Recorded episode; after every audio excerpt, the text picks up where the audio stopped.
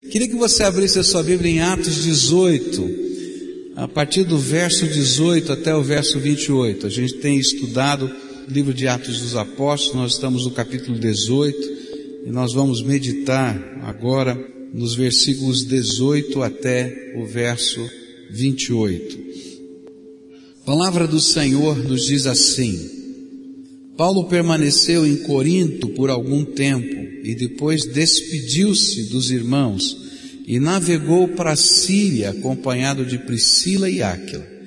E antes de embarcar, rapou a cabeça em Secreia devido a um voto que havia feito. Chegaram a Éfeso, onde Paulo deixou Priscila e Áquila.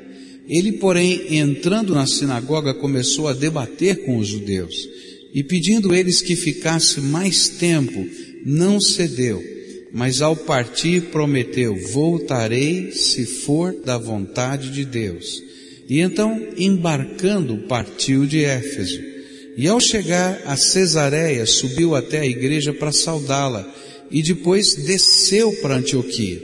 E depois de passar algum tempo em Antioquia, Paulo partiu dali e viajou por toda a região da Galácia e da Frígia, fortalecendo todos os discípulos. E enquanto isso, um judeu chamado Apolo, natural de Alexandria, chegou a Éfeso. Ele era um homem culto, eloquente e tinha grande conhecimento das Escrituras. Fora instruído no caminho do Senhor e com grande fervor falava e ensinava com exatidão acerca de Jesus, embora conhecesse apenas o batismo de João.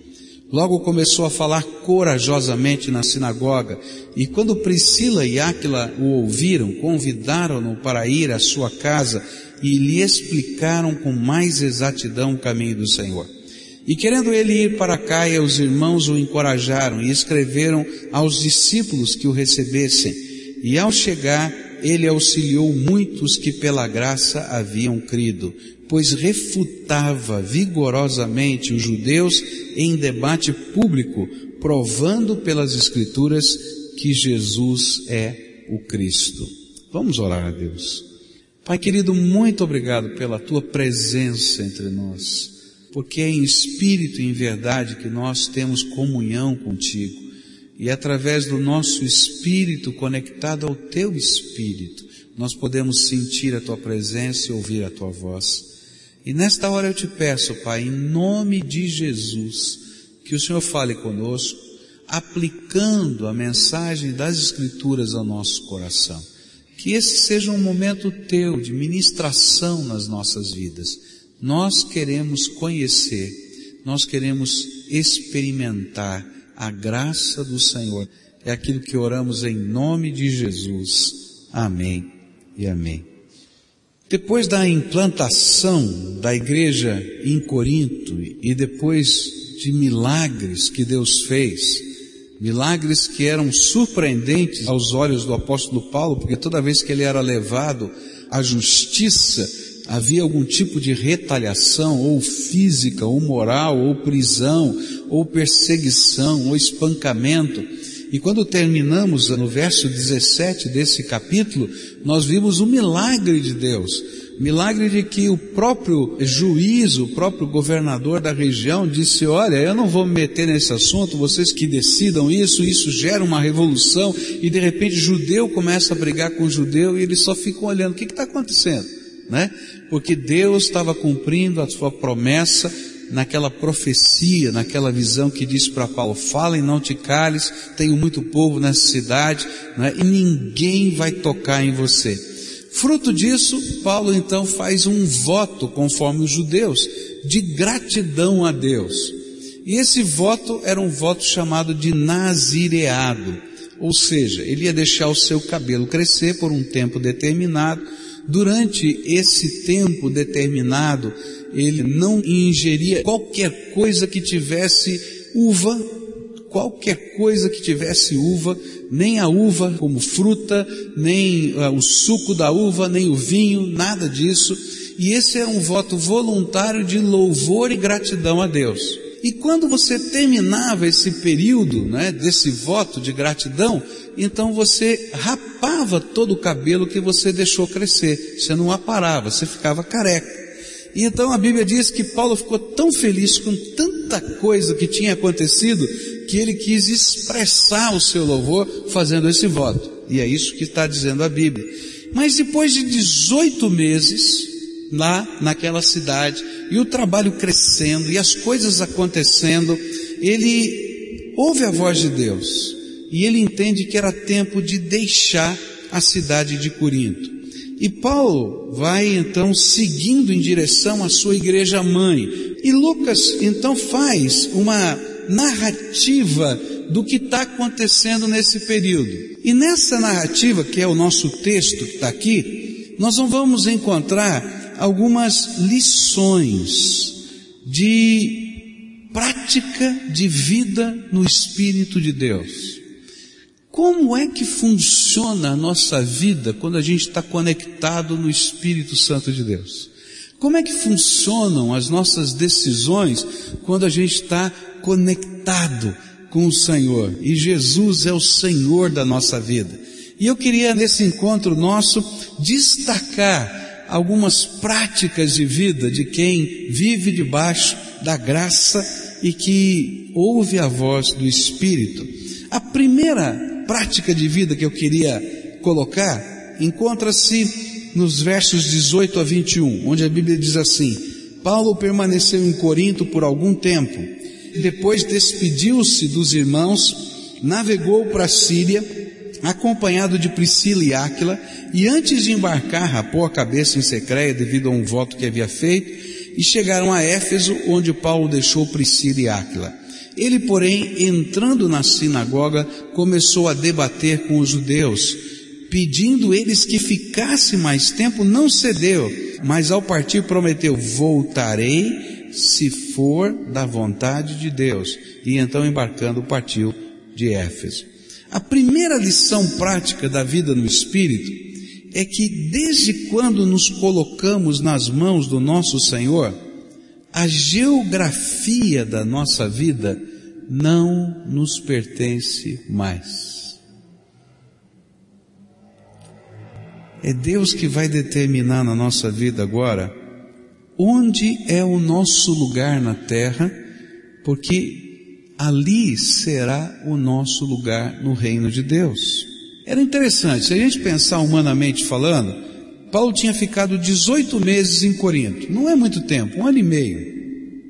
O trabalho na cidade de Corinto estava crescendo. Os milagres de Deus impediram que a perseguição fosse concretizada. Havia paz. Tudo estava indo muito bem. E talvez eu e você estivéssemos nos perguntando: então por que deixar a igreja e a obra que está indo bem? Afinal de contas, time que está ganhando não se mexe. Não é isso que a gente diz? Tá bom, por que que vai mexer nisso? Mas quando nós nos entregamos a Jesus como Senhor e Salvador de nossa vida, nós entendemos que só podemos ganhar se estivermos dispostos a obedecer ao Senhor em todos os sentidos e buscar a Sua vontade em todas as coisas, inclusive na geografia das nossas vidas pois o melhor lugar para estarmos é o lugar da vontade de Deus.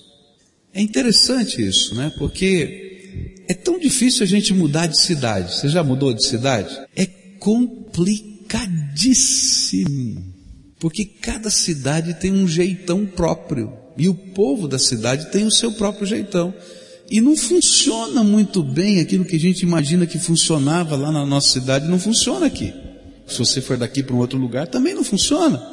E é tão complicado isso, né? E é interessante esse processo que Deus vai ensinar de uma maneira prática nesses versículos como Ele está no controle da nossa geografia. Nós vimos no sermão anterior que Deus tinha um propósito na mudança de Áquila e Priscila de Roma para Corinto. Ele queria que Aquila e Priscila estivesse lá em Corinto para ser a família de Paulo num momento de necessidade de Paulo. E eu tenho a impressão que naquele primeiro momento, aqueles irmãos, Aquila e Priscila, não tinham discernimento que para se viver no Espírito era preciso entregar a Deus a sua geografia. E por isso, o sinal que o Senhor teve que usar para Aquila e Priscila foi expulsá-los de Roma por um decreto do imperador. E eu fico pensando, por quê? O Senhor tinha um plano, mas aqueles irmãos naquele primeiro momento não entendiam o plano, e muito provavelmente, a semelhança de eu e você, eles estavam ocupados demais para dizerem: Deus, eu estou disponível. Então, por um decreto, do dia para a noite, eles tiveram de deixar tudo para trás e para ir para o propósito de Deus, para o lugar do propósito de Deus. Eu tenho aprendido na minha vida que quando a gente não ouve a voz do Espírito e não entrega a geografia da nossa vida nas mãos de Deus, Deus continua sendo soberano. E se for preciso, você vai perder o emprego, vão roubar teu carro, vão levar as coisas que estão na tua casa e tudo que você se sente seguro e preso a essas coisas, Deus vai dizer, querido, quem sustenta a tua vida sou eu. Você não entendeu ainda? Ele vai tirando, ele vai tirando. Até que chega uma hora que você diz, e aí Senhor, como é que vai ser? Ele diz assim, está disposto a ir para onde eu vou te mandar? E aí então, Áquila e Priscila, por um decreto do imperador, ou iam, ou deixavam a empresa lá em Roma, ou iam para a cadeia. Eles foram embora. Largaram tudo. E quando chegaram em Corinto, entenderam que Deus tinha um plano para a vida deles. E recomeçaram a empresa e adotaram Paulo. E agora eles entenderam que eles não eram mais apenas trabalhadores para viver, que eles estavam ganhando dinheiro para fazer as coisas que eles tinham sonhado. Porque na verdade, eles já tinham tido o que tinham sonhado e perderam tudo. E descobriu que esses sonhos não valem tanta coisa mas que agora eles eram trabalhadores do reino de Deus, que eles trabalhavam para a glória do Senhor e que o trabalho deles era parte do propósito e da missão de Deus naquele tempo e naquela época, naquele contexto, porque eles eram servos do Senhor. Deus tinha uma missão para Aquila e Priscila, mas eles não conseguiam enxergar que Deus tinha uma missão porque talvez eles estivessem estabilizados demais para se disporem a ir. Por isso o Senhor teve que chacoalhar suas estruturas para que pudessem se sentir livres para ir ao lugar da geografia de Deus. O que, eu quero dizer com isso, queridos? A sua geografia não lhe pertence mais é de Jesus. Jesus é o Senhor da sua vida. E se for preciso, Ele vai desmontar a sua estrutura para fazer você entender que Ele tem uma missão para você. E uma das coisas que eu queria tentar fazer você entender é que você é o que é para a glória de Deus. Você consegue entender isso? Você é o que é para a glória de Deus. O que, que significa isso? Você estudou o que estudou para a glória de Deus. Você trabalha onde trabalha para a glória de Deus. Você tem o que tem para a glória de Deus. E quando a gente entende isso, a nossa vida fica mais fácil, mais simples porque eu não tenho que construir a minha vida à luz das expectativas de A, de B ou de C, mas eu tenho que dizer, Senhor, qual é o teu propósito e a tua vontade para mim? E aí eu vou usar a minha profissão, eu vou usar os títulos que eu tenha recebido, eu vou usar as ferramentas e os dons que Deus me deu e vou estar alegre, e feliz no lugar que Deus me colocou. Eu me lembro que quando o Michael, que nos ajudava aqui na igreja, no coro Abedita, ele recebeu o convite, não é, da igreja do Cajuru para ser ministro de música lá, quase teve uma revolução. Alguns irmãos foram lá conversar comigo. Como o senhor vai perder o Michael? Você tem que mantê-lo aqui. Faz uma proposta melhor. Faz alguma coisa. Eu falei assim: vocês não estão entendendo como é que funciona o reino. Isso funciona lá. Aqui não. Aqui eu estou perguntando, Senhor, qual é o meu lugar no reino? E quando alguém chega para um pastor, para mim, ou para qualquer um da equipe e diz assim, eu tenho convicção de Deus, eu estou orando e Deus falou comigo, que a vontade dele na minha vida é isso, eu não abro mais a minha boca, eu sou bobo, eu vou brigar com Deus? Isso é problema do chefe, o chefe mandou, eu estou quieto. Porque é ele que tem o direito de nos posicionar no reino de Deus. Se eu estou aqui como pastor hoje, eu nunca imaginei estar em Curitiba, é porque um dia Deus falou com a gente, falou com essa igreja, de tal maneira que eu vim para cá. E eu vou ficar aqui até o dia em que Deus disser, filho, está na hora de ir embora. E não vai ser qualquer outra coisa que vai mudar isso, porque se eu tentar mudar isso, vai ser a pior coisa na minha vida, porque eu vou estar em desobediência à vontade de Deus. Mas isso não funciona só com o pastor, funciona com você, querido, funciona comigo, porque o meu lugar no reino de Deus é determinação do Todo-Poderoso, e tolo sou eu se não entender isso. Eu fico pensando como seria abençoador se a igreja, se todos nós entendêssemos isso. Eu sou um profissional para a glória de Deus. Eu sou um aposentado para a glória de Deus. Eu sou um vocacionado para a glória de Deus. Eu sou um professor para a glória de Deus. Eu sou um músico. Que diferença! E quanto menos sofrimento, porque às vezes a gente vai chegar lá onde Deus quer, mas Deus vai empurrar. Vai, filho, vai! Agora, se a gente vai ouvindo a voz de Deus, que coisa tremenda. É interessante que, enquanto isso estava acontecendo na vida de Áquila e Priscila, Paulo já estava num outro estágio. Ele já sabia que a sua geografia era de Deus. E por isso, quando o Senhor lhe falou que ele precisava voltar a Antioquia, mesmo estando vivendo um grande momento do seu ministério, ele foi. E o alvo dele era Antioquia, porque Deus tinha mandado. E quando ele chegou em Éfeso, e o trabalho começou a florescer em Éfeso, e os irmãos de Éfeso disseram, Paulo, é pouco tempo, você precisa continuar aqui porque a palavra está fluindo. Ele disse, Deus me mandou para Antioquia. Eu vou para Antioquia. E se for da vontade de Deus, eu voltarei. Tiago fala disso, né? Tiago diz assim: olha que coisa estúpida os homens fazem. Eles pegam a sua agenda, eu estou colocando na linguagem de amanhã já, né? A Bíblia, né? Eles pegam a sua agenda e dizem, eu vou fazer isso, eu vou fazer aquilo, eu vou fazer aquilo outro, às tantas horas eu tenho esse compromisso, às tantas outras tenho aquele compromisso, enquanto eles deveriam dizer, se for da vontade de Deus, eu farei isso, farei aquilo, farei aquilo outro. Por quê? Porque você não é dono do seu nariz, querido. Desde o dia em que você recebeu Jesus como Senhor, Ele é o Senhor da tua vida. Paulo entendeu isso. E mais, Paulo ajudou Aquila e Priscila a passarem por um estágio adiante nessa geografia de Deus.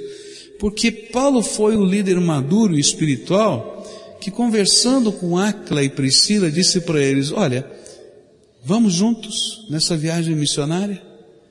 eu vou para Antioquia. Você vai comigo? E eles disseram, tá bom, Paulo, eu já entendi que é geografia de Deus, e se Deus está falando com o teu coração e está tocando no meu, eu vou. Quando eles chegam em Éfeso, o trabalho começa a crescer, Paulo falou, agora eu entendi por que, é que vocês vieram comigo. Eu vou para Antioquia e vocês vão tocar o trabalho em Éfeso. E eu imagino lá que ele precisa dizer, Paulo, olha Paulo, eu, eu, eu, eu queria ir com você, Paulo. Esse negócio de tocar o trabalho aqui em Éfeso não é para mim. Eu só quero andar junto do apóstolo. E Paulo diz, não, querido, esse povo precisa de gente mais madura do que eles e vocês são mais maduros. Fica aqui e eu vou seguir a viagem. E Deus outra vez vai mostrar a sua geografia a Áquila e Priscila. e ele vai usar um líder maduro como instrumento disso. A minha pergunta para você é simples. Você tem levado a sério o fato de Deus ser o dono da sua geografia? O que, que significa levar isso a sério? Você tem perguntado para Deus, esse é o lugar que o Senhor me quer? No teu reino? Como eu posso ser uma bênção com a minha profissão? Você está aberto no teu coração para Deus fazer uma mudança na tua vida? Dizer para você, olha, eu preciso de você, meu filho, nesse lugar. E quem sabe fazer alguma coisa diferente para minha glória. Agora, Deus vai usar a igreja, Deus vai usar líderes, mas Deus vai usar a tua vida se você conseguir entender que Deus está no controle da sua geografia. E a sua geografia pode ser circunstancial de um bairro para outro, de uma mesma cidade, de uma empresa para outra, de uma profissão para outra, como pode ser tremendamente diferente de uma cidade para outra, de um país para outro, onde Deus tenha os seus propósitos. Uma segunda lição de vida prática aqui no Espírito vai aparecer nos versículos 24 a 28. Enquanto isso, um judeu chamado Apolo, natural de Alexandria, chegou a Éfeso e ele era um homem culto e tinha grande conhecimento das Escrituras. Fora instruído no caminho do Senhor e com grande fervor falava e ensinava com exatidão acerca de Jesus, embora conhecesse apenas o batismo de João. E logo começou a falar corajosamente na sinagoga. E quando Priscila e Áquila o ouviram, convidaram-no para ir à sua casa e lhe explicaram com mais exatidão o caminho de Deus. E querendo ele ir para Caia, os irmãos o encorajaram e escreveram aos discípulos que o recebessem. E ao chegar, ele auxiliou muitos que pela graça haviam crido, pois refutava vigorosamente os judeus em debate público, provando pelas escrituras que Jesus é o Cristo. A segunda lição que esse texto nos apresenta é a do valor do discipulado. E entra em cena agora na Bíblia um dos grandes líderes cristãos do primeiro século, chamado Apolo. Ele vai aparecer em Atos, vai aparecer lá no texto de Coríntios e assim por diante. E nesse momento, ele era apenas um líder em treinamento. Ele tinha recebido lá em Alexandria, a sua cidade, informações a respeito de João Batista e da sua pregação e sobre a necessidade do arrependimento nas nossas vidas. E ele sabia também que Jesus era o Messias prometido, mas não sabia ainda sobre o poder da morte, o poder do sangue de Jesus e o poder da ressurreição de Jesus, nem da promessa do Espírito Santo que seria derramada sobre toda a carne, e nem sobre o poder de Deus atuando em nós através do nome poderoso de Jesus. Ele podia entender muitas das profecias do Antigo Testamento, porque ele era um estudioso do Velho Testamento. E à luz das pregações de João Batista, ele começava a falar a respeito do Messias. No entanto, ele não conhecia toda a verdade. E a sua pregação por isso era incompleta. Mas não lhe faltava paixão pelo Messias. E outra vez, Áquila e Priscila, por estarem no lugar da vontade de Deus, puderam ser úteis para o reino de Deus. E aí eles ouviram Apolo falando lá na sinagoga. Um olhou para o outro e disse, oh aleluia, Deus é bom. Olha que Deus tremendo. Paulo foi embora, a gente estava discutindo como é que a gente vai pregar, porque o nosso dom é dom de ensino, nós não somos pregadores. O que, que a gente vai fazer? E Deus está mandando esse homem para a gente trabalhar com ele. Aí Priscila olhou para o marido Aquila e disse assim: convida ele para jantar lá em casa. Tá combinado. Termina a reunião da sinagoga, eles dizem: Apolo, meu irmão, você não quer jantar na nossa casa?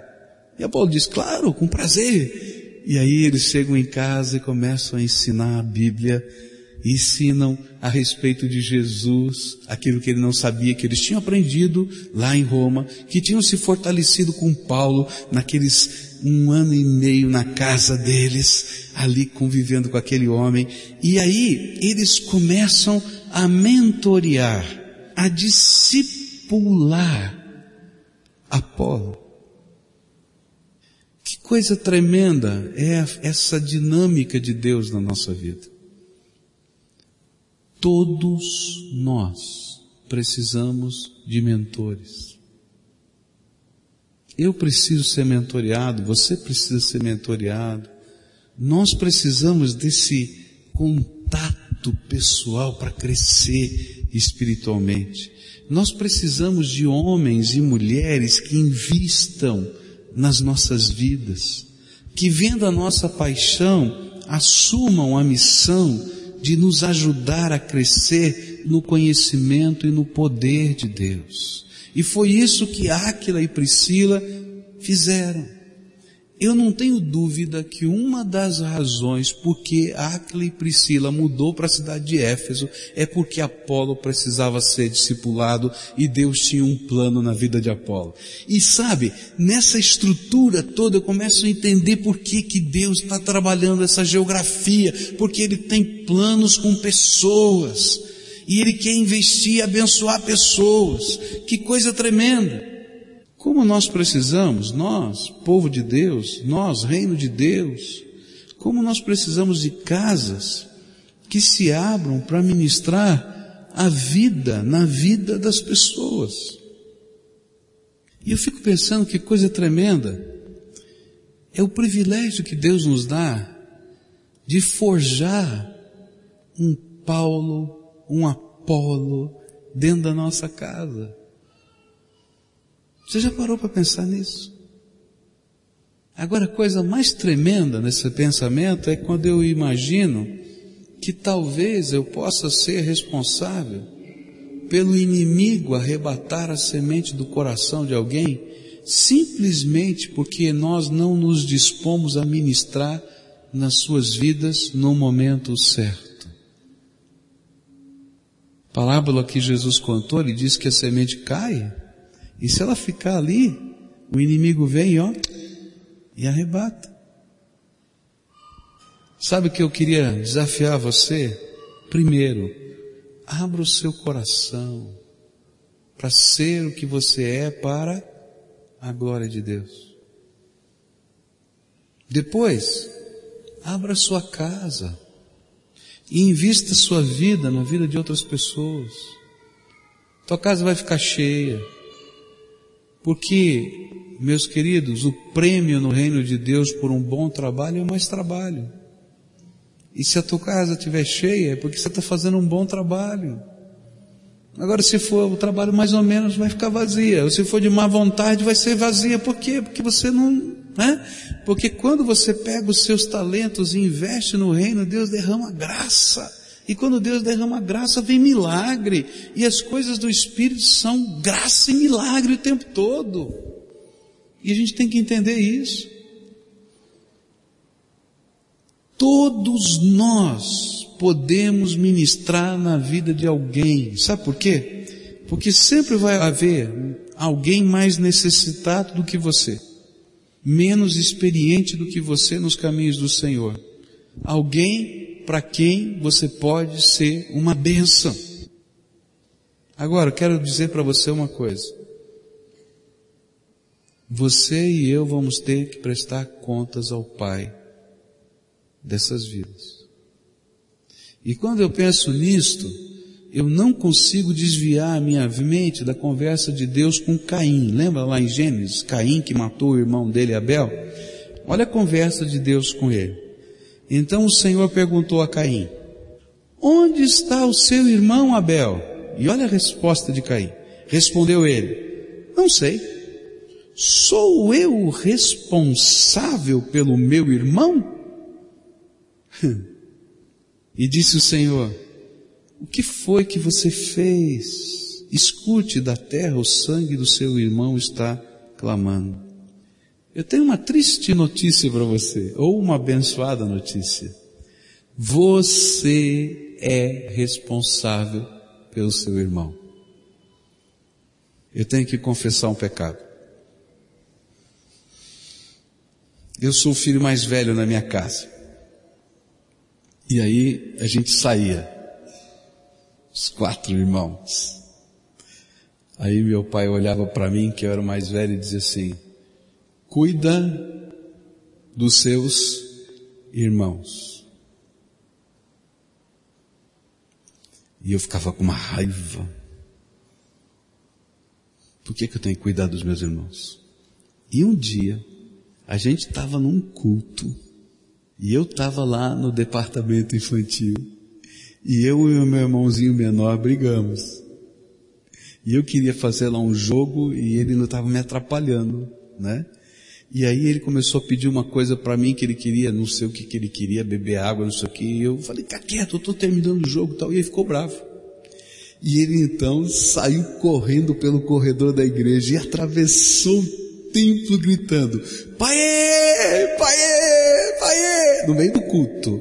Pai, tal. meu pai ficou vermelho, roxo, amarelo, minha mãe também, no meio do culto, né? E aí ele chegou, olha, eu queria beber água. E o Júnior, ele me chamava de Júnior, e o Júnior não me deu água. Papai botou ele sentado assim e tal.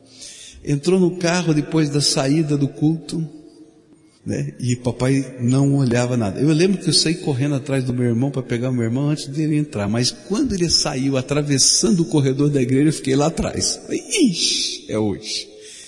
Aí papai colocou, na época, os três, éramos em três na época, em cima da cômoda da, do quarto dele. Tudo sentadinho, um do lado do outro. Começou a perguntar.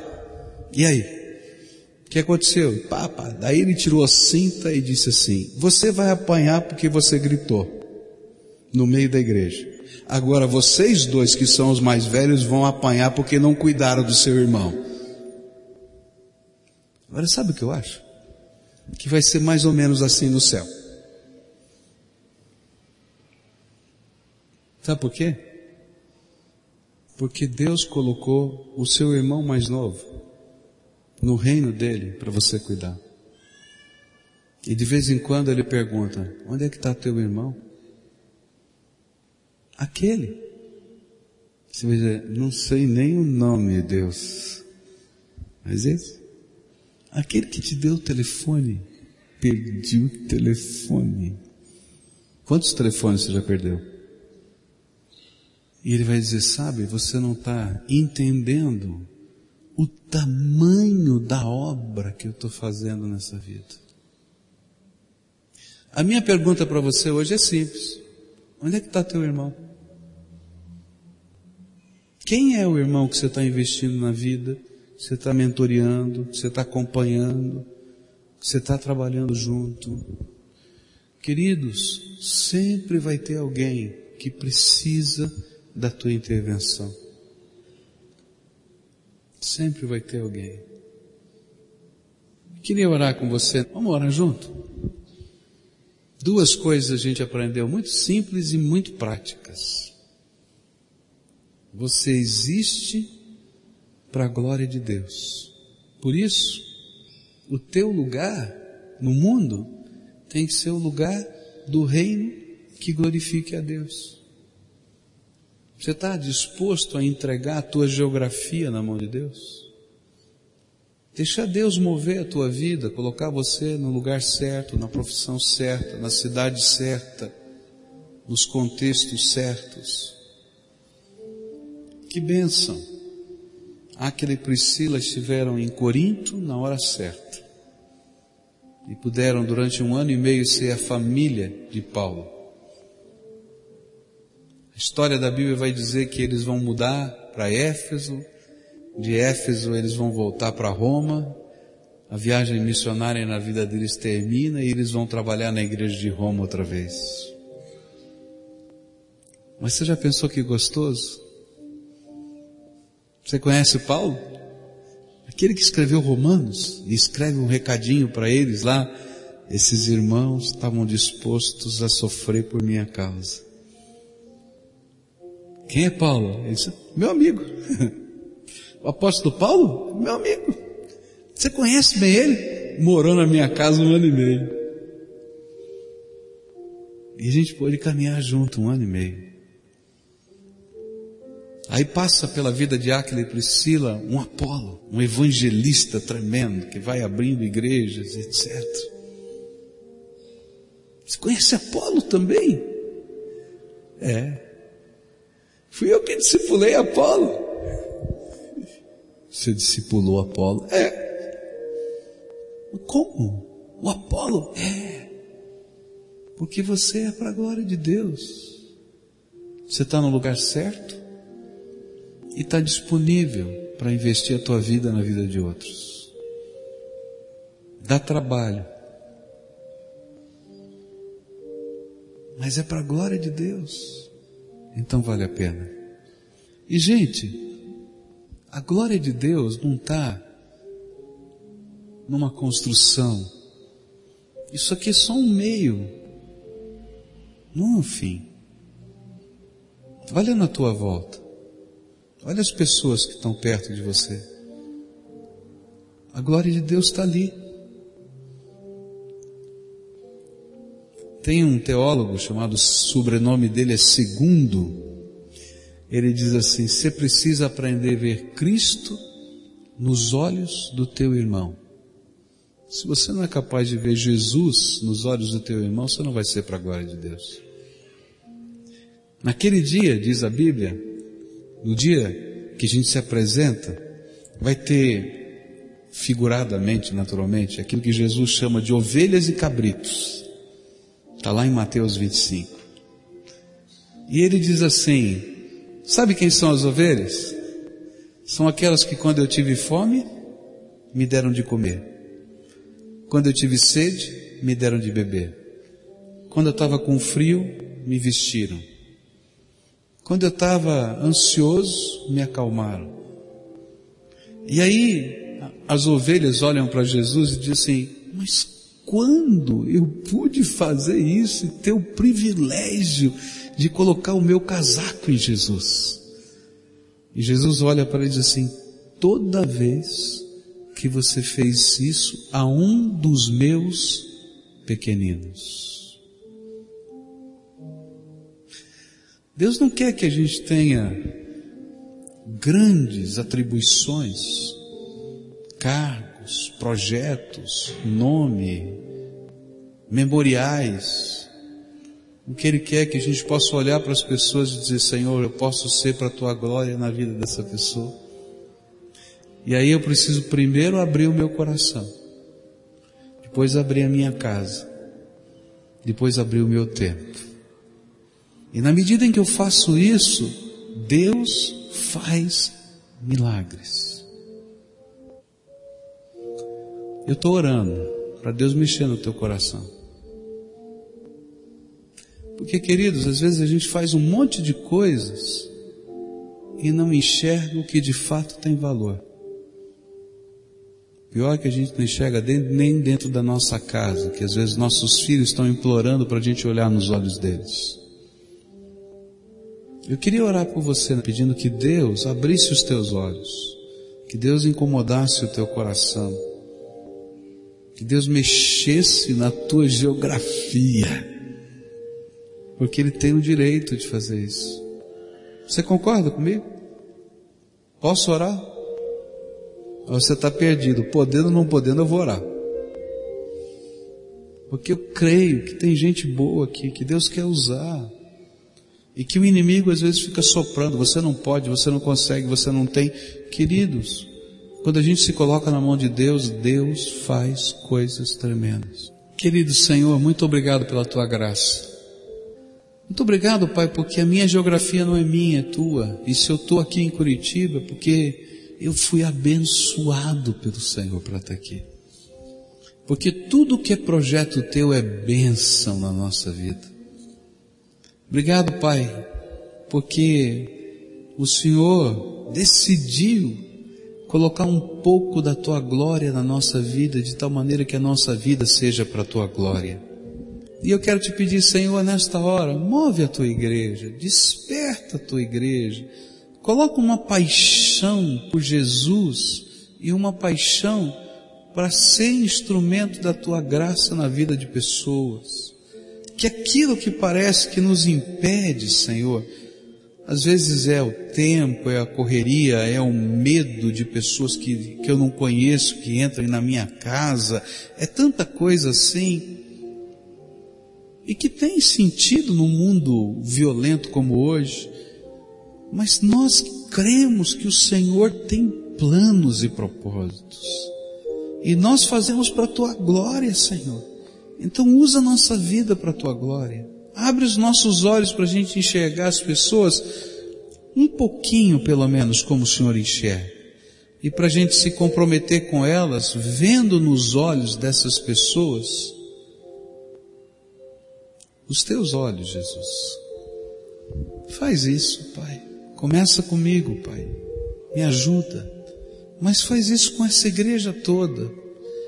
Porque só tem sentido o nome de igreja se a gente puder viver aquilo que o Senhor planejou para nós. Fica conosco e derrama sobre nós a tua graça. É aquilo que oramos em nome de Jesus. Amém e amém.